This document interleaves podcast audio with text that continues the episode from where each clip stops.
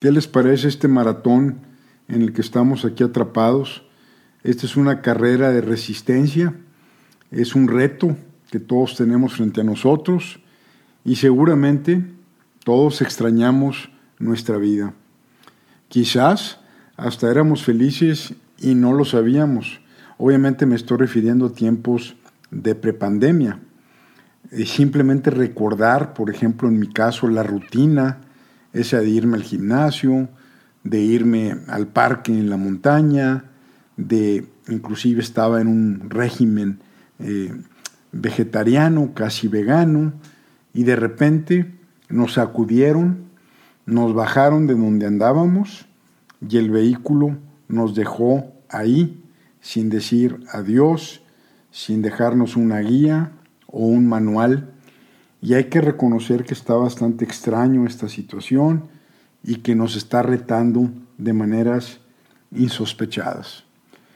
Independientemente, acompañados o no, parece que todo esto nos está gritando, estás solo. Revalora lo que tienes o lo que has tenido, lo que haces o has dejado de hacer, con quién estás o con quién no estás, lo que realmente es importante y lo que no. Todas las trivialidades esas de compararnos, de querer comprar cosas, de irnos a tomar una foto para postear en un viaje, todas esas cuestiones parece que se han hecho relativas frente al reto que estamos viviendo. Por si fuera poco, pues está el tema este de que podemos eh, contagiarnos de un virus bizarro que va desde las teorías de conspiración hasta algo muy real y tangible. Y, la posibilidad quizás peor de contagiar a la gente que queremos, de perder a gente como nuestros padres, nuestros abuelos y también Obviamente está el reto de la economía, está muy extraño también ese tema, no se ve un buen camino hacia adelante en el corto plazo ni mediano plazo y pareciera que al compararnos con todo lo que han hecho otros países para detener la caída, estamos muy lejos de esos. Y todos nos preguntamos, ¿hoy me alcanzará? ¿Durará? Lentamente también, al principio recuerden, estábamos pues con la emoción del Zoom y, de juntarnos en el juevesitos o el martesitos o lo que sea. Cada quien agarraba su cheve, su tequila, su vinito, ja, ja, ja, ji, ji, ji. Y bueno, pues todo ese entusiasmo inicial de la vida digital, de los padres muy afanosos, este, pegados con sus hijos en las clases, en las clases obviamente del colegio, en las clases de baile y todas esas cuestiones, todo el mundo celebrando una nueva forma de vida y de conectarse con la familia, pero de repente como que dices, oye, ya estuvo bueno, ¿no? Eh, nos acabamos quizás las series de Netflix, ya le dimos la vuelta, nos hicimos expertos todo mundo estamos viendo lo mismo o nos estamos aguantando de ver lo mismo. Y las ideas iniciales, esos juegos de mesa, de familia, eh, pues sí hacían falta, sin duda, pero también ya se va mainando gradualmente. Los abuelos extrañan a sus nietos, siempre Curiosamente la vida es hacia abajo, los padres nos damos a los hijos, nuestros hijos se dan a sus hijos y por eso seguramente los abuelos extrañan a sus nietos y quizás sus nietos en menor medida extrañan a los abuelos. De lo que sí estoy seguro es que la gente extraña a su oficina. Al principio otra vez, oye, me libré, ya no tengo que ir, que el tráfico, y ahora quizás envidiamos un tanto a, los que sí pueden ir a trabajar, salen de su casa, se despejan y aparte no les toca tráfico. Y bueno, ¿Cuándo vamos a regresar? Los que viven solos quieren compañía, los que viven acompañados quieren estar solos. El agotamiento como que ya está pesando. Eh, hacer ejercicio en la casa obviamente no es tan divertido como en un gimnasio. Ahí te placeas, este, vivoreas, te vivorean, revisas, te revisan, y bueno, ves qué, qué está pasando por ahí, saludas, sonríes, eso se acabó. Los cursos, al principio disparados, los webinars, pues también como que ya chole. Los grupos de WhatsApp ya piden no postear nada del COVID ni de AMLO. Basta. Algunos, entre ellos yo, apagamos el teléfono, yo lo apago tipo a las 7 y lo vuelvo a prender dependiendo si trabajo en concentración al día siguiente en la mañana, después de leer mis periódicos, eh, pues a lo mejor entre las 9 y las 12. Eh, todas las fugas para lidiar con esto, o sea, hemos pasado de una situación eh, en otra, donde este, nos ponemos a dieta, y luego hacemos ejercicio y luego tomamos y luego dejamos la tomada y así como que un roller coaster, una montaña rusa que hemos de alguna manera le hemos estado buscando, pero las fugas son tremendas. El consumo de alcohol se ha disparado, los ansiolíticos, las drogas, la pornografía, eh, los juegos online, la ludopatía, todas estas situaciones de fuga temporal que no realmente solucionan el problema de fondo, empiezan a trastocar al psique y la depresión y la ansiedad, pues la sentimos aquí cerquita. Las discusiones, infelizmente, también se han incrementado. La violencia familiar, eh, pues hay evidencia triste de que también se ha incrementado y se culpa a los que tenemos cerca y los convertimos en, el objeto de nuestra frustración. Hay que pelar el ojo, no podemos hacerlo, finalmente no es culpa de nadie.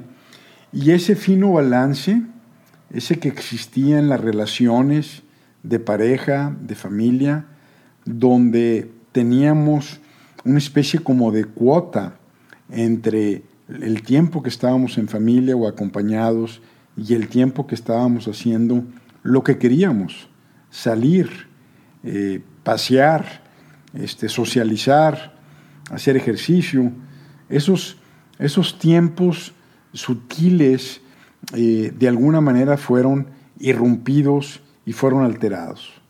Entonces, pues eh, abusados con la convivencia, es un tema importante, no podemos de alguna forma eh, culpar a otros y en medio de todo esto hay gente que cae y se siente que va rumbo al infierno.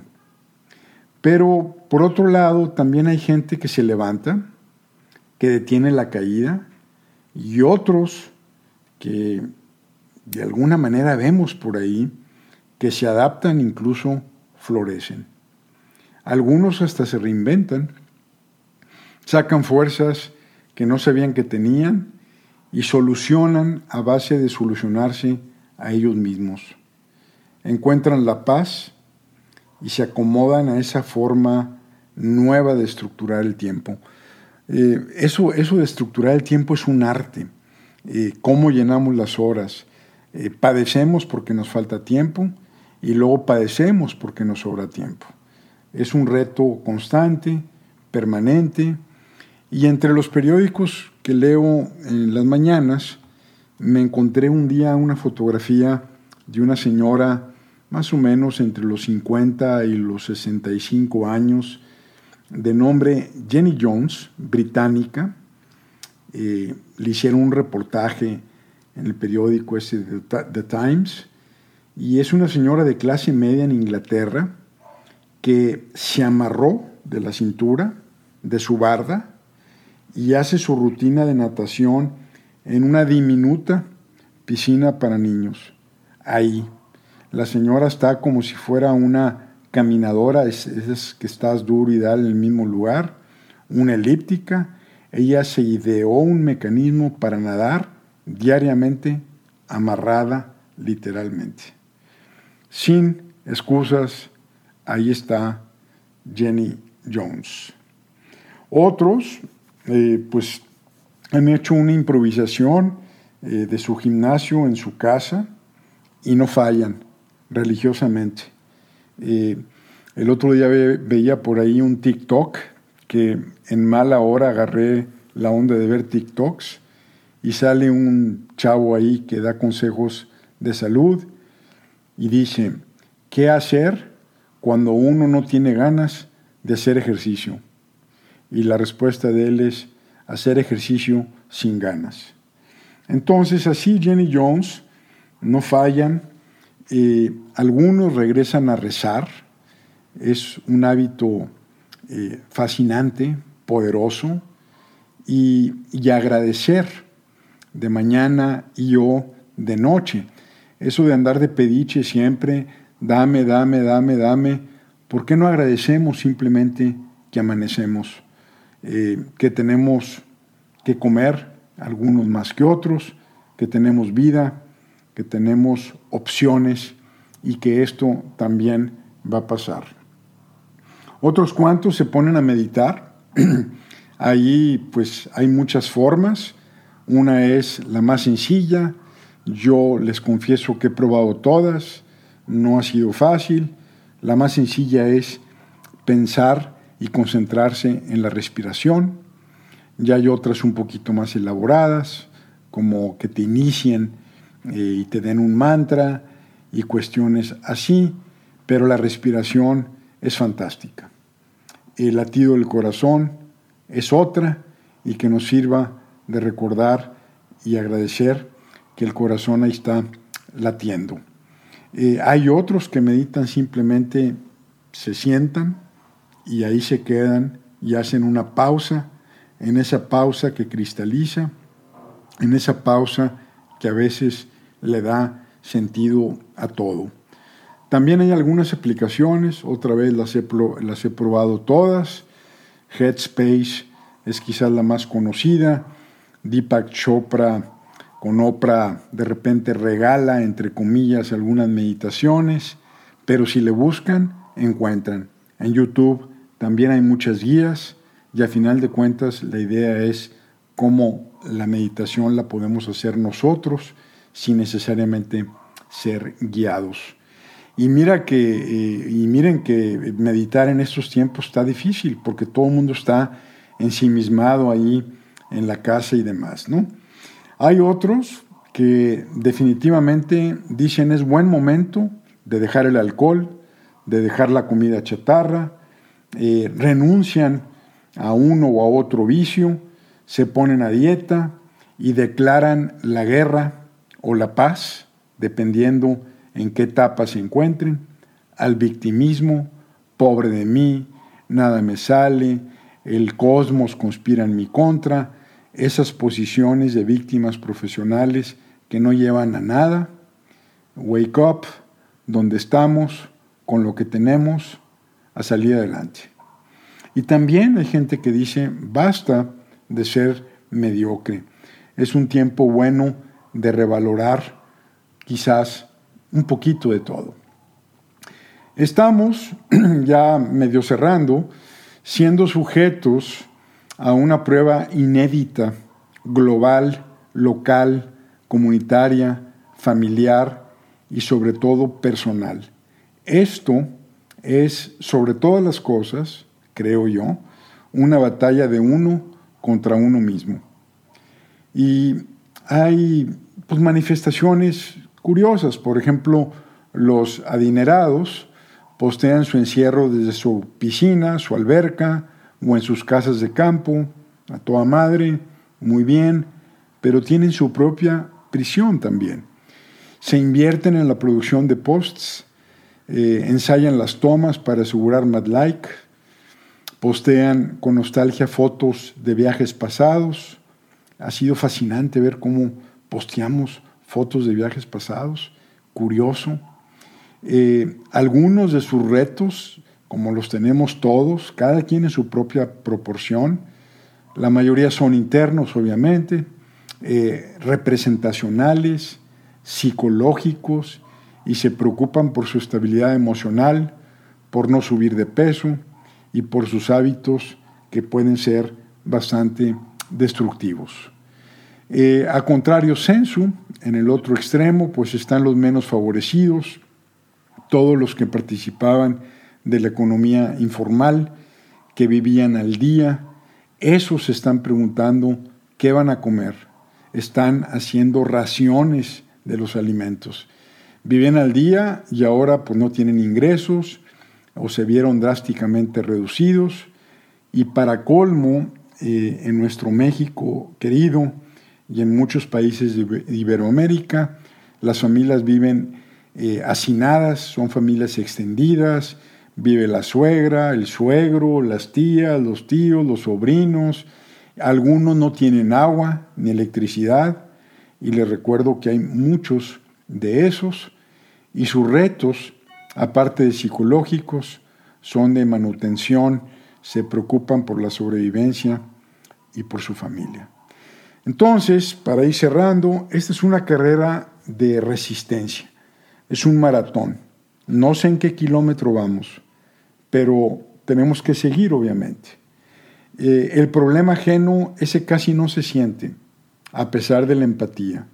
Es el propio el que duele, el que sea, el que reta, el que se padece.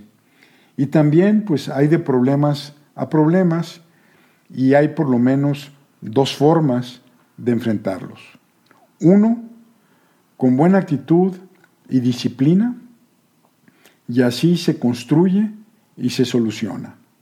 Dos, con mala actitud y abandono. Esto destruye y complica.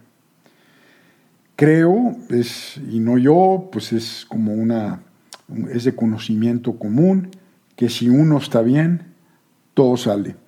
Si uno está bien, las decisiones son mejores. Si uno está bien, puede darse y entregarse totalmente a otros. Eh, finalmente, cuando llegue esta cuarentena a su final, habrá vencedores y habrá vencidos. Habrá héroes y habrá víctimas.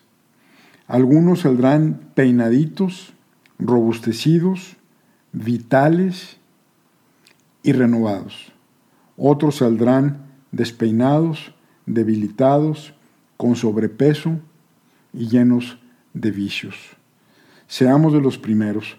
No está fácil, este, no quiero mandar un mensaje de que yo lo tengo resuelto, estoy en la batalla como ustedes. Ánimo, esto también va a pasar.